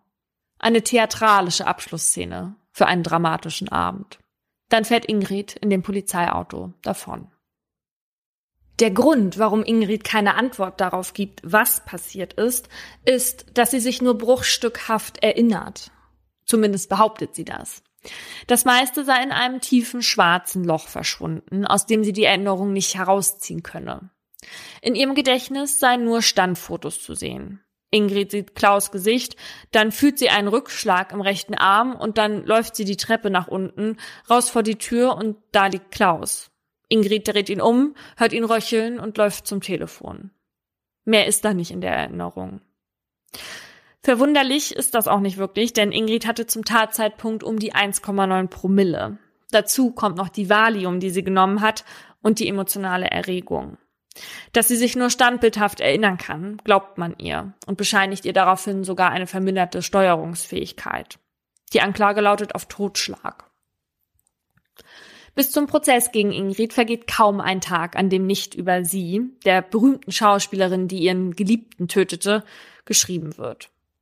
Alles, was man weiß oder auch eben nicht weiß, sondern nur vermutet, wird ausgeschlachtet. Die Schickeria ist für die Klatschpresse jetzt noch interessanter. Kann man dort doch jetzt allerhand dunkle Geheimnisse ans Tageslicht bringen. Es geht um Affären, Betrügereien und bezahlten Sex. Die, die nicht vorher mit Ingrid noch Bussi-Bussi gemacht haben, wenden sich nun ab. Mit so etwas will man hier nichts zu tun haben. Bereits in der Nacht zum ersten Prozesstag am 20. Juli 1977 versammeln sich die ersten Schaulustigen vor dem Münchner Justizpalast, um ganz sicher zu sein, dass sie im Gerichtssaal einen Platz ergattern können. Bis die Sonne aufgeht, warten sie, während sich hinter ihnen eine immer größere Traube an Menschen versammelt. Sie sind zurechtgemacht, haben sich die guten Kleider übergeschmissen. Fast so, als würde man zu einer Theateraufführung von Ingrid van Bergen gehen und nicht zu ihrem Prozess. Um neun Uhr wird Ingrid vorgefahren und durch einen Seiteneingang in das Gericht geschleust. Sie trägt eine Gretchenfrisur, die sie etwas unschuldig wirken lässt, und ein schwarzes Outfit. In den Nahaufnahmen der Fernsehkamera sieht man einen kühlen Blick unter den dünn gezupften Augenbrauen, aus denen die Presse versucht, etwas herauszulesen. Ingrid wird gefasst. Sie wird eingekreist von den Medienleuten. Das Blitzlicht der Kameras schlägt ihr ins Gesicht. Ingrid ist es zwar gewohnt, allerdings aus anderen Gründen. Wenn Ingrid von ReporterInnen etwas gefragt wird, spricht sie druckreif, wie es später heißt. Manche vermuten, sie habe sich die Worte zurechtgelegt und sie einstudiert, wie sie es mit Drehbüchern machte. Vielleicht ist es aber auch einfach nur Ingrids Art, sich auszudrücken, in so einer Ausnahmesituation, mit dem Wissen, dass alle ganz genau zuhören, was sie sagt. Neben ihr auf der Anklagebank sitzt einer der bekanntesten Verteidiger seiner Zeit, Rolf Bossi. Ein Anwalt, der durch die Bekanntheit seiner Mandanten und Mandantinnen selbst zum Star wurde. Als der Prozess beginnt, ist Totenstille im Saal. Eine Anspannung. Jeder will wissen, was jetzt passiert. Ingrid schildert mit bebender Stimme, dass Klaus sie oft enttäuscht und finanziell ausgenutzt habe. Außerdem erzählt sie, dass er ihr untreu gewesen sei. Für Bossi ist Klaus Untreue Verteidigungsstrategie. Deswegen sind einige Frauen geladen, mit denen Klaus eine Affäre hatte. Viele aus der Schickeria. Ein Promi-Auflauf, wie man ihn sonst nur aus dem Borchards kennt. Auch Lo Sachs, mit der Klaus am Tatabend im Restaurant essen war, muss aussagen. Auch über sie hat sich die Klatschpresse zuvor wund geschrieben. Das Essen sei rein geschäftlich gewesen, beteuert Lo Sachs. Dagegen hält eine andere Frau, die vorgibt, mehr zu wissen. Florentine Zametzer, die Frau, die sich am Telefon als Christine vorgestellt und den ersten Schuss mit angehört hatte. Frau Zametzer gibt an, dass man im Hause Sachs beschlossen habe, nichts zu der Affäre der beiden öffentlich zu sagen, aber die beiden hätten eine Beziehung zueinander gehabt, die entgegen der Aussage von Frau Sachs eben nicht nur geschäftlich gewesen sei. Warum Frau Zametzer die Richtigstellung so wichtig ist, findet man heute nicht mehr heraus, aber auch sie hatte eine Affäre mit Klaus. Durch den Prozess ist auch diese öffentlich geworden, weshalb sich ihr Mann jetzt von ihr scheiden lassen will. All diese shady Geschichten bringt eine Schlagzeile nach der anderen. Und es stürzen sich nicht nur Boulevardmedien auf jedes noch so intime Detail. Es ist egal, was die Zeitungen schreiben, in jedem Artikel geht es um einen sexuellen Unterton. Auch in Artikeln von der Zeit von damals liest man überraschenderweise, welcher Mann Ingrid erstmals wirklich befriedigte und bei wem sie es nicht wurde. Oh Gott. Das alles ist möglich, weil sich das Gericht weigert, bei noch so intimen Details die Öffentlichkeit auszuschließen. So entstehen auch mehrere Artikel über die Einschätzung des Gynäkologen, der erklärt, dass sich Ingrid zur Tatzeit in den Wechseljahren befand und dass diese bei Frauen eine schwierige psychische Verfassung begünstigen können. Mm -mm. Gerichtsreporterin Gisela Friedrichsen ist etwas irritiert von dieser Strategie. Es hört sich ein wenig so an, als könne man sich als Frau mit Mitte 40 emotional gar nicht mehr unter Kontrolle halten. Das ist ja eh schon so schwer als Frau, ne? Also. naja, es ist 1977. Es ist eine seltsame Szene, wie das rein männliche Gutachterteam den fünf männlichen Richtern erklärt, wie sich Ingrid zur Tatnacht gefühlt haben soll. Eine Frau, die sich laut Experten übrigens verhalten habe wie ein Mann. Auch Ingrid sieht das so. Damals haben sich die Aufgaben und Verhaltensweisen von Frauen und Männern ja noch viel stärker voneinander unterschieden. Und Ingrid, die beschreibt ihre Kindheit so, ich war wie ein Junge, ein Junge hat die Führung. Und das habe sich auch in ihr Erwachsenenleben übertragen. Und deswegen ist man der Meinung, dass Ingrid sich wie ein Mann in einer Männergesellschaft bewegt habe. Und tatsächlich ist nicht so ganz von der Hand zu weisen, dass sie in sich selbst eher Attribute des vermeintlich starken Geschlechts trägt. Immerhin war die Tat, die Ingrid beging, eine, die viel häufiger von Männern verübt wird als von Frauen. Ingrid wurde von Klaus gedemütigt und konnte den Gedanken, ihn an eine andere zu verlieren, trotzdem nicht ertragen. Der psychologische Gutachter sagt, Ingrid sei empfindsam bis hin zur Selbstaufgabe. Deswegen muss Ingrid in der Untersuchungshaft auch stark überwacht werden. Die Suizidgefahr ist zu hoch. Und so hätte es eben auch gut sein können, dass Ingrids Auswegslosigkeit gar nicht in Klaus Tod, sondern in ihrem eigenen geendet hätte. Dass sie sich mit den Briefen wirklich von den Kindern verabschieden wollte, glaubt man ihr am Ende. Auch wenn die Sympathien im Verfahren nicht auf Ingrids Seite sind, auf Klaus sind sie auch nicht. Er steht nach dem Prozess in einem ziemlich schlechten Licht da als Hochstapler, als großmannssüchtiger Playboy, der nicht treu sein konnte und so gut wie nie die Wahrheit sagte. Den Leuten, die Ingrid unterstellen, sie würde hier vor Gericht eine Show abliefern und etwas Einstudiertes wiedergeben, denen entgegnet Gisela Friedrichsen später, wenn sie etwas einstudiert hätte, dann hätte sie auch Reue einstudieren müssen. Aber die kam bei ihr gar nicht vor. Sie ist die leidtragende Betrogene gewesen. Es ging nicht wirklich um den getöteten Vater von zwei kleinen Kindern. Sie hat nicht mal so getan, als würde es ihr leid tun. Es klatscht Beifall, als die Staatsanwaltschaft zehn Jahre Haft fordert. Dieselbe Reaktion, nur von anderen, gibt es bei der Forderung von Anwalt Bossi. Fünf Jahre für minderschweren Totschlag. Der Vorsitzende Richter verbittet sich den Applaus. Auch wenn viele das nicht einsehen mögen, wir sind hier nicht im Theater, mahnt er. Ingrid kommt beim Urteil ein neuer Umstand zugute.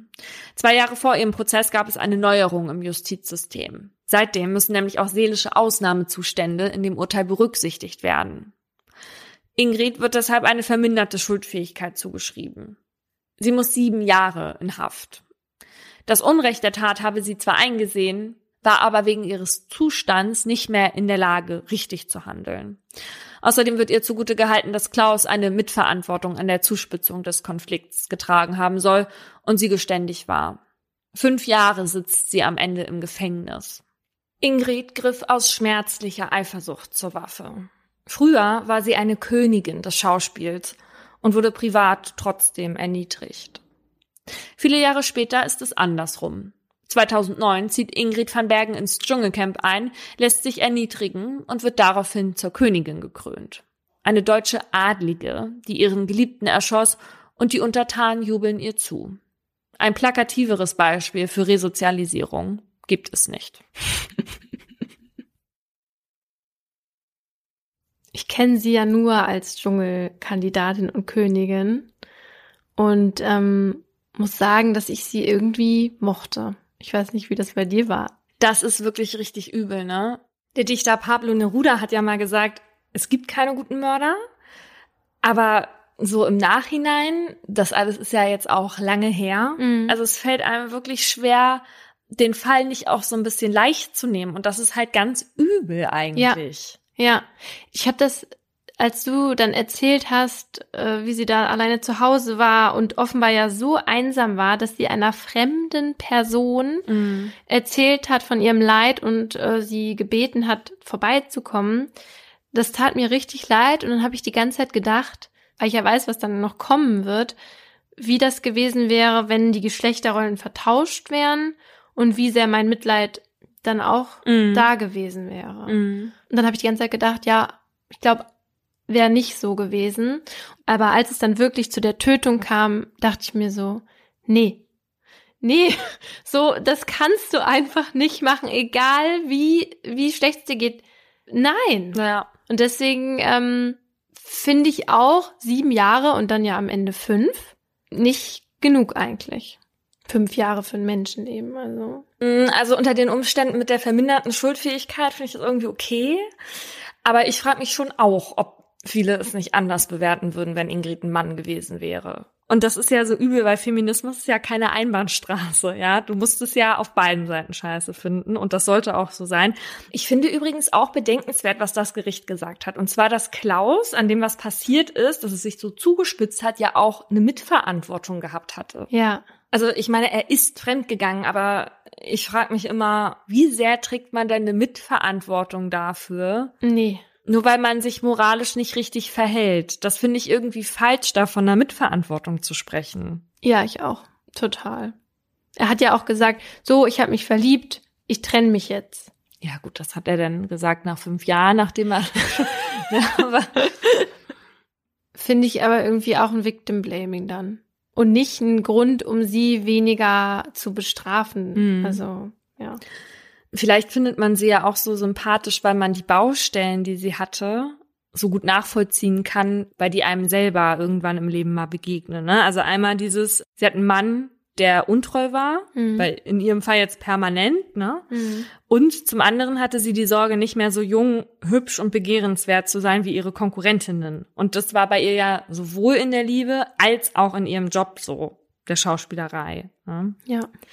Der Schweizer Schriftsteller Max Frisch hat mal gesagt, Eifersucht ist die Angst vor dem Vergleich. Und darum geht jetzt mein Aha so ein bisschen. Vergleichst du dich viel mit anderen Frauen? Hm. Nee, eigentlich nicht. Weil ich mir auch, also mich jetzt fragen würde, mit wem ich mich so vergleichen sollte.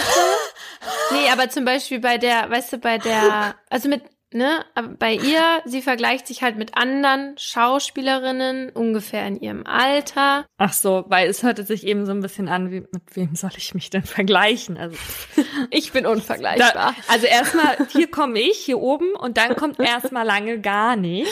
Deswegen kann ich mich leider auch gar nicht so mit anderen. Nee, das meinte ich jetzt nicht, aber eher so, keine Ahnung, ich kann es bei ihr nachvollziehen, weil sie wahrscheinlich direkte Konkurrenz hatte in ihrer Arbeit, aber auch Mm. ja offenbar bei ihrem Mann, ne, welche Frauen da so um ihn herumgeschlichen Ja. sind. Die waren ja offenbar auch aus alle aus dieser Szene und so. Wieso machst du das? Nee, also würde ich jetzt erstmal, glaube ich, guten Gewissens sagen, nein, aber früher natürlich auch viel mehr. Ja. Ne? Also früher, als man eifersüchtiger war und so, da halt viel mehr. Und da hatte man aber auch in der Schule ja gefühlt schon Ja.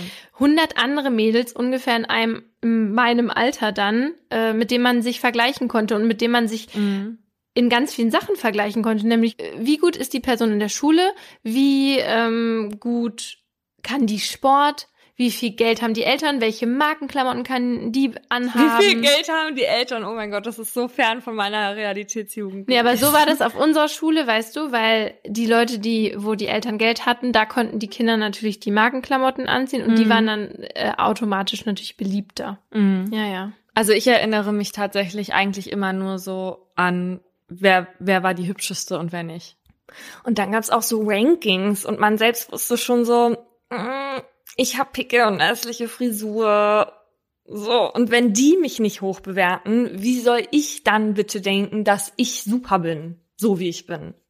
Aber das Schöne ist ja wieder dieses, ne, im Alter weiß man halt alles besser.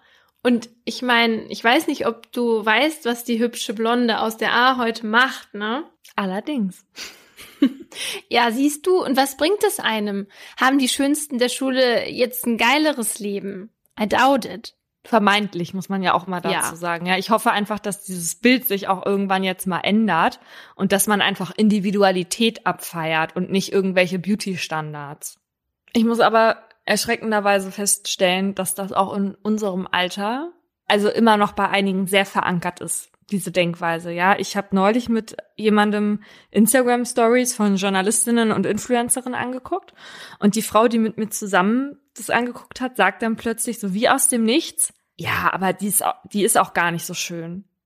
So völlig zusammenhangslos, Mhm. ne? Mhm. Und dann, also das, das hat so ein bisschen gebraucht, bis das so bei mir so gesagt ist. Und dann dachte ich so, also du musst dich ja echt hart bedroht fühlen durch den Bildschirm von dieser dir fremden Frau. Ne? Also Ja. Und dann denke ich mir, bei manchen ist es einfach immer noch so. Und ich habe mich in der letzten Zeit dann auch so ein bisschen damit beschäftigt, warum Frauen andere Frauen so viel bewerten. Mhm. Und empfehle wärmstens das Buch Women Don't Owe You Pretty von Florence Given. Und da geht es so ein bisschen darum, dass wir gelernt haben, in Wettstreit mit anderen Frauen zu stehen. Und die Erklärung der Autorin ist, dass wir in einer männlich herrschenden Gesellschaft den männlichen Blick übernommen haben. Und da meine ich jetzt nicht nur Frauen, sondern auch Männer haben diesen Blick übernommen. Und uns selbst und andere Menschen, die sich als Frauen identifizieren, damit auch aus deren Sicht bewerten. Und sowas aus Köpfen rauszubekommen, das braucht ja richtig viel Zeit und Aufklärung. Hm. Psychologin Dr. Sandra Konrad erklärt in einem Interview mit Jetzt, im Moment leben wir immer noch in einer Welt, in der der männliche Blick wichtiger ist als der weibliche Wille. Weibliche Schönheit, sagt sie, war schon immer eine der wenigen Möglichkeiten, dass eine Frau sich mächtig fühlen kann und darf, ohne dass Männer sich dadurch bedroht fühlen. Und im Gegensatz zu Männern, so steht es im Artikel, sind Frauen evolutionsbedingt weniger auf Konfrontationskurs, um ihre Gebärmutter zu schützen und würden Feindseligkeit daher mit versteckter Aggression und sozialem Ausschluss dann zum Ausdruck bringen. Mhm. Irgendwann in dieser Podcast-Historie habe ich, glaube ich, auch schon mal erzählt, dass es offenbar Unterschiede gibt, wenn Männer eifersüchtig sind und wenn Frauen eifersüchtig sind. Zumindest in den Hirnregionen. Weil bei den Männern, da wird vor allem die Amygdala und der Hypothalamus aktiv, wenn sie eifersüchtig werden. Und die beiden Regionen, die sind unter anderem für Aggressivität und Sexualverhalten und Angstgefühle zuständig. Und deswegen fürchten Männer auch eher, dass ihre Partnerin sie sexuell betrügt. Und Frauen hingegen sind eher eifersüchtig, wenn Männer emotional untreu sind, was vor allem durch Neuronen in der oberen Temporalfurche gesteuert wird. Und ich sage das jetzt ungegendert, weil das eben nur für eine Mann-Frau-Konstellation gelten soll und das auch nur bei heterosexuellen Paaren. Und bei Homosexuellen sieht das etwas anders aus. Und warum es diese Unterschiede Mann-Frau gibt, dazu gibt es verschiedene sehr gewagte evolutionsbiologische Theorien. Die spare ich mir jetzt hier, weil das sowieso alles so ein bisschen fragwürdig ist. Aber ich werde Artikel in die Folgenbeschreibung packen. Ein Glück. Dass Eifersucht zu Verbrechen führen kann, das haben wir ja jetzt an unseren beiden Fällen gesehen. Und tatsächlich zählt die Eifersucht zu den häufigsten Tatmotiven bei Tötungen innerhalb von Beziehungen. Das sind dann meist romantische Beziehungen, aber bei der Recherche habe ich auch zwei Fälle gefunden, in denen sich Geschwister aus Eifersucht getötet haben. Und erst im Februar dieses Jahres soll ein 14-Jähriger einen 13-Jährigen in Baden-Württemberg aus dem Motiv erstochen haben. Dieser ist übrigens jetzt des Mordes angeklagt, ein 14-Jähriger. Oh. Ja. Wenn die Eifersucht einen dazu bringt, jemanden zu töten, dann wird es ja auch juristisch wichtig, weil je nachdem, wie die Eifersucht aussieht, kann sie das Strafmaß beeinflussen und den Unterschied zwischen Totschlag und Mord ausmachen. Was bei dem Motiv eine Rolle spielt, hat uns die Strafrechtsanwältin Inga Stremlau erzählt wenn man juristisch an die Sache herangeht, muss man sich halt eben die gesamten objektiven Umstände angucken und sich fragen, wie ist es zu der Tat gekommen. Also das ganze Tatvorgeschehen, der Tatablauf, das Tatnachgeschehen. Man muss sich die Persönlichkeit des Täters angucken. Man muss wissen, was hat er eventuell für Vorerkrankungen, was kommen vielleicht noch für Persönlichkeitsmerkmale hinzu. Und dann, wenn man all das festgestellt hat, muss man sich eben fragen, steht das jetzt auf der Stufe eines niedrigen Beweggrundes? Ist das also überhaupt, wenn ich mir diese Gesamtsituation angucke, menschlich nicht nachvollziehbar? Oder kann ich sagen, okay, in dieser konkreten Situation hatte dieser konkrete Mensch für sich selber aus seiner Sicht keine andere Möglichkeit, als so zu handeln? Stichwort niedriger Beweggrund. Eifersucht kann nämlich als niedriger Beweggrund gewertet und somit zum Mordmerkmal werden. Und ihr wisst, Beweggründe sind dann niedrig, wenn sie nach allgemeiner sittlicher Wertung auf tiefster Stufe stehen und deshalb besonders verachtenswert sind. Eifersucht wird aber erst dann zum niedrigen Beweggrund, wenn die Gründe für die Eifersucht ihrerseits auf niedrigen Beweggründen beruhen. Und das ist meist der Fall, wenn die Gefühle keinen nachvollziehbaren Grund haben. Wichtig ist aber, dass dem Täter oder der Täterin diese Gründe, also warum er jetzt eifersüchtig ist, dass sie dem bewusst sind und er sich noch gedanklich beherrschen kann. Außerdem muss die Eifersucht im Vordergrund stehen, damit sie als Mordmerkmal gewertet werden kann. Bei Yunus war das ganz klar der Fall. Der war eifersüchtig auf Yvonne, weil der irgendwann mal was mit Jasmin gehabt haben soll. Davon abgesehen, dass die beiden offenbar nie etwas miteinander hatten, hatte sich Yvonne aber ja auch nicht an Jasmin rangemacht oder die Beziehung der beiden in irgendeiner Weise bedroht. Also es gab keinen nachvollziehbaren Grund für diese Eifersucht oder diese Art von Eifersucht. Ein Fall, der zeigt, wann Eifersucht nicht als niedriger Beweggrund gilt, kommt aus dem Jahr 2010. Die beiden Beteiligten nenne ich jetzt Adam und Eva. Und Adam und Eva sind so ein Ehepaar, wow. das sich immer wieder streitet. Zwar nie mit Handgreiflichkeiten, aber schon so oft, dass Eva immer mal wieder zu ihren Eltern zieht. Nach einem Streit im Sommer 2010 fängt sie dann ein Verhältnis mit einem Bekannten von Adam an und zieht in eine eigene Wohnung. In den Wochen nach diesem Umzug kommt es aber immer wieder zu Versöhnungen und erneuten Trennungen. In dieser Zeit trifft auch Adam in den Trennungsphasen eine andere Frau. Nachdem Eva im Oktober kurz wieder in die gemeinsame Wohnung eingezogen ist, sagt sie Adam, wer ihr neuer Freund ist und dass sie diesen liebe. Eva macht also endgültig Schluss und zieht wieder aus. Daraufhin versucht Adam sie zu kontaktieren. Eva will aber nicht und so fängt Adam an, sie zu stalken, beobachtet, wie Eva mit ihrem neuen Freund und der gemeinsamen Tochter einen Abend verbringt und ein anderes Mal, wie es vermeintlich zu Sex kommt. Nach dieser zweiten Beobachtung schläft Adam schlecht und entscheidet am nächsten Morgen noch einmal mit Eva reden zu wollen. Beim Verlassen seines Hauses nimmt er schwarze Lederhandschuhe und ein Küchenmesser mit. Um Eva zu töten, sollte das Gespräch nicht in seinem Sinne verlaufen. Und wer hätte es gedacht? Genau dazu kommt es. Adam überrascht Eva, es kommt zu einem Streit und Adam ersticht Eva. Am Ende des Prozesses wird Adam zu zehn Jahren Haft wegen Totschlags verurteilt und das Urteil wird auch vom BGH bestätigt. Der sieht nämlich keine niedrigen Beweggründe gegeben. Die RichterInnen sehen zwar, dass Adam unter anderem aus Eifersucht getötet hat, aber die Gründe für seine Eifersucht würden nicht auf niedriger Gesinnung beruhen. Da Eva einen neuen Mann an ihrer Seite hatte, habe Adam begründeten Anlass zur Eifersucht gehabt und Angst, ganz von Eva verlassen zu werden. Er sei außerdem enttäuscht und verzweifelt über das Ende seiner bisherigen Lebensverhältnisse und auch das Verhalten seiner Tochter, weil die ja mit dem neuen Partner und der Mutter zu Abend gegessen hatte. In gewisser Weise könne man laut des BGH diese Mischung aus Eifersucht, Enttäuschung, Verzweiflung, narzisstisch geprägter Wut, aber auch Verlustangst nachvollziehen. Und deshalb lege kein Mordmerkmal vor. Ja, und darüber haben wir in der Femizid-Folge 45 ja auch schon mal gesprochen. Weil auch bei Femiziden verurteilen die Gerichte aus diesem Grund halt oft nicht auf Mord aus niedrigen Beweggründen. Der BGH hatte 2008 nämlich erklärt, wenn Gefühle der Verzweiflung und der inneren Auswegslosigkeit Auslöser für die Tötung einer Ex-Partnerin sind, liegt das Mordmerkmal der niedrigen Beweggründe nicht zwingend vor. Und dieses Mordmerkmal und damit eben auch die Verurteilung zum Mord, das wird dann in Frage gestellt, wenn die Trennung vom Tatopfer ausgeht und der Angeklagte oder die Angeklagte sich durch die Tat dessen beraubt, was er oder sie eigentlich nicht verlieren will. Und das macht mich wieder wirklich sauer, weil das genauso ist wie beim Klaus, von wegen er hätte da eine Mitverantwortung getragen. Ne? Ja. Wir reden uns so oft über Victim Blaming auf und unsere Gerichte sagen sogar, dass sich die Person, die eine andere umbringt, nicht wegen Mordes schuldig macht, wenn ihr Partner oder ihre Partnerin sich aus einer toxischen, schädlichen Beziehung befreien will. Das ist schon schwierig zu verdauen. Ja. Aber findest du es jetzt nicht richtig, dass hier so unterschieden wird und jetzt Fälle wie der von Yunus juristisch anders bewertet werden als jetzt der von Adam und Eva? Das finde ich schwierig zu beantworten, weil Yunus ja so richtig krankhaft war und damit dann ja auch erstmal in die forensische Psychiatrie eingewiesen wurde. Deswegen, das finde ich ist jetzt noch ein bisschen was anderes. Und was wäre, wenn er jetzt, wenn er jetzt nicht vermindert schuldfähig eingestuft worden wäre. Aber begeht man so eine Tat mit diesen Umständen, ne, und so wie er sie begangen hat, auf einer gesunden Basis? Also ich sehe das schon, dass man da einen Unterschied machen muss, weil ja die Motivlage komplett anders ist, ne, weil man, weil gefühlt Yunus gar keinen Grund hat.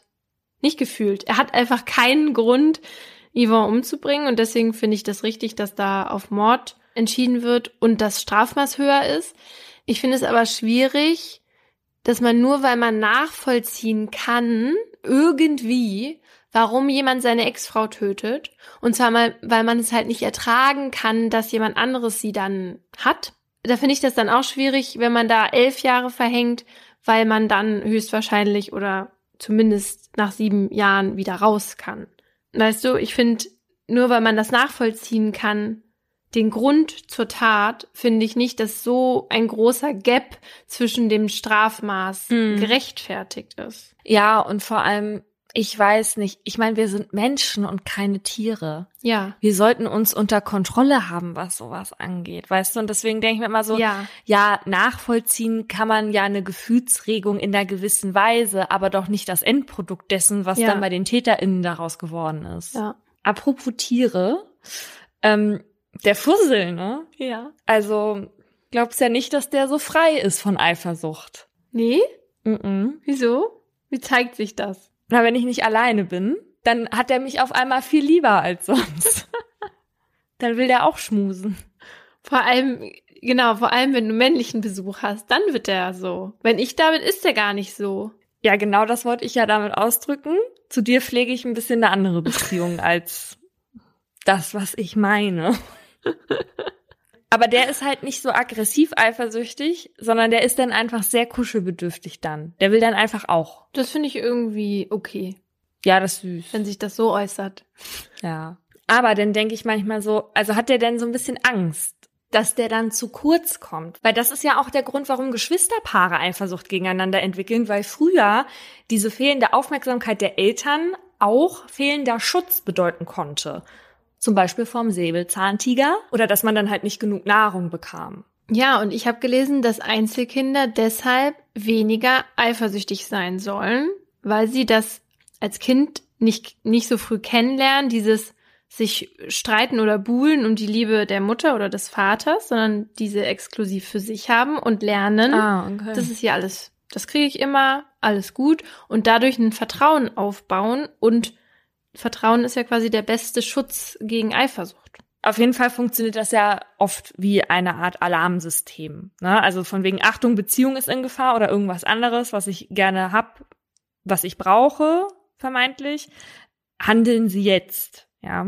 Ja, und dieser fiese Schmerz zeigt einem ja auch, mir ist die Beziehung wichtig und ich sollte irgendwie alles dafür tun, dass es nicht zur Trennung kommt. So, und deswegen benutzen die manche ja auch als Mittel, um ihre Beziehung halt wieder aufzufrischen und dem Partner oder die Partnerin halt absichtlich so zu signalisieren, streng dich mal bitte an. Hm. Und das ist halt so meine Beobachtung schon ein, zwei Mal gewesen, dass manche versuchen, daraus dann so Aufmerksamkeit zu ziehen, die sie dann sonst nicht bekommen. Mhm. Und weil diese Eifersucht ja dann diese Aufmerksamkeit bietet, finde ich, wird die dann auch manchmal so ein bisschen romantisiert. Also, dass man Eifersucht manchmal als Liebesbeweis missversteht. Und ich finde das auch erschreckend. Ich habe nämlich eine Umfrage gefunden, Mhm. sehr seriös von irgendeinem Datingportal aus 2014 und daraus ging hervor, dass 72 Prozent der Befragten finden, dass Eifersucht in einer Beziehung ruhig gezeigt werden darf. Nee. Und sieben Prozent halten das dann auch wirklich für einen Liebesbeweis. Also ich bin ganz dagegen, dass man das zeigen soll, weil das für mich eher ein Anzeichen für Schwäche ist und somit für Unattraktivität, wenn das aus dem Nichts kommt. Genau, wenn es aus dem Nichts kommt. Wenn es dann halt mal passiert, wie ich meinte, mit Missverständnissen, dann kann ja zeigen darf auch bedeuten, von wegen du darfst Schwäche zeigen und mir das dann auch sagen, das fände ich dann okay. Aber so dieses so selbstverständliche Eifersucht ist in Ordnung, finde ich irgendwie nicht so gut. Ja, aber offenbar sind wir da in der Mindermeinung. Wer auch das alles genauso sieht, ist die Zürcher Autorin Birgit Schmidt. Die sagt nämlich, Eifersucht ist der Beweis für starke Liebe. Und sie ist der Meinung, dass nur die Personen das Schönste der Liebe erfahren, die die Hölle der Eifersucht kennen. Und oh mein Gott, Mhm. nein, nein. Liebe und Hölle ist schon mal ganz übel zusammen zu nennen. Und sie sagt, dass abwesende Eifersucht ein Zeichen von Gleichgültigkeit sein könnte. Diese Frau ist eine Red Flag. also, nein. Für sie ist übrigens Du gehörst mir eine schöne Liebeserklärung. Nein, das ist nein. Das ist die Art. Paulina ist total geschockt. Ja, Nein. das ist die Art zu denken von Menschen, die meinen, andere Menschen gehören ihnen, sind Besitztümer und die können über die verfügen und bestimmen. Ja. Man kann ja sagen, du gehörst zu mir. Ja. Das ist doch eine schöne Liebeserklärung. Das ist gesund. ja, und schön. Naja, und ich muss auch dagegen halten, dass man, man kann auch jemanden echt mögen. Und auch wenn jeder Grund zur Eifersucht bestünde, dass man dann trotzdem nicht eifersüchtig sein muss, Mhm. sondern dass man dann halt einfach irgendwie das Weite sucht oder so, ja. Lang ist's her. Da fand ich mal jemanden gut. Und du kennst die Geschichte, glaube ich, schon. Der hat nicht in Berlin gewohnt und der kam dann aber in Berlin zu Besuch und ich dachte, wir treffen uns mal wieder und der war aber mit einer Freundin unterwegs. Und da sagte der zu mir, na lass doch zu dritt dann treffen und an See. Okay. Und ich habe mich voll gefreut, weil ich dachte, ey, der stellt mich seinen Freunden vor. Ist ja cool. Mhm. Stellt sich raus, dass die Freundin, die er dabei hatte, die Frau ist, die er seinen Freunden vorstellen wollte, nämlich mir. So. Und äh, das habe ich dann aber nicht sofort gerafft, weil wir waren dann halt auch erstmal am See und danach noch Pizza essen. Und ich habe aber die ganze Zeit versucht, so diese Spannung zwischen den beiden zu ignorieren oder zu ergründen. Ähm, und war auch echt null eifersüchtig, einfach nur hart verwirrt und fand es irgendwie bisschen strange. Und dann ähm, nach dem Essen abends war er dann aber auf Klo und dann habe ich halt sie, habe ich sie gefragt, in welchem Hotel die denn schlafen und dann sagte sie im Provokateur. Und du so, ah ja. Ja, das ist halt so ein High-Class-Affären-Hotel, so ein bisschen angepufft, aber mit Stil. Ja, und dann bin ich halt schnell nach Hause und ähm, habe das Weite gesucht. Aber eifersüchtig war ich trotzdem nicht, obwohl das ja richtig die beknackte Situation für mich war. Stimmt. Und schon gar nicht wäre ich auf sie eifersüchtig gewesen. Also ich hätte das dann, hätte meinen Ärger auch nicht auf diese Frau übertragen, weil das, dazu neigt man ja auch oft, das dann auf die dritte Person zu projizieren. Mhm. Dabei müsste ich ja sauer auf diesen Typen sein. Ja. Aber stimmt, also, dass du da nicht eifersüchtig warst, ist interessant. Also, man muss es nicht sein. Es muss nicht sein. Und es ist auch kein Liebesbeweis. Nee. Und damit schließen wir ab. Mit der Eifersucht. Das war ein Podcast von Funk.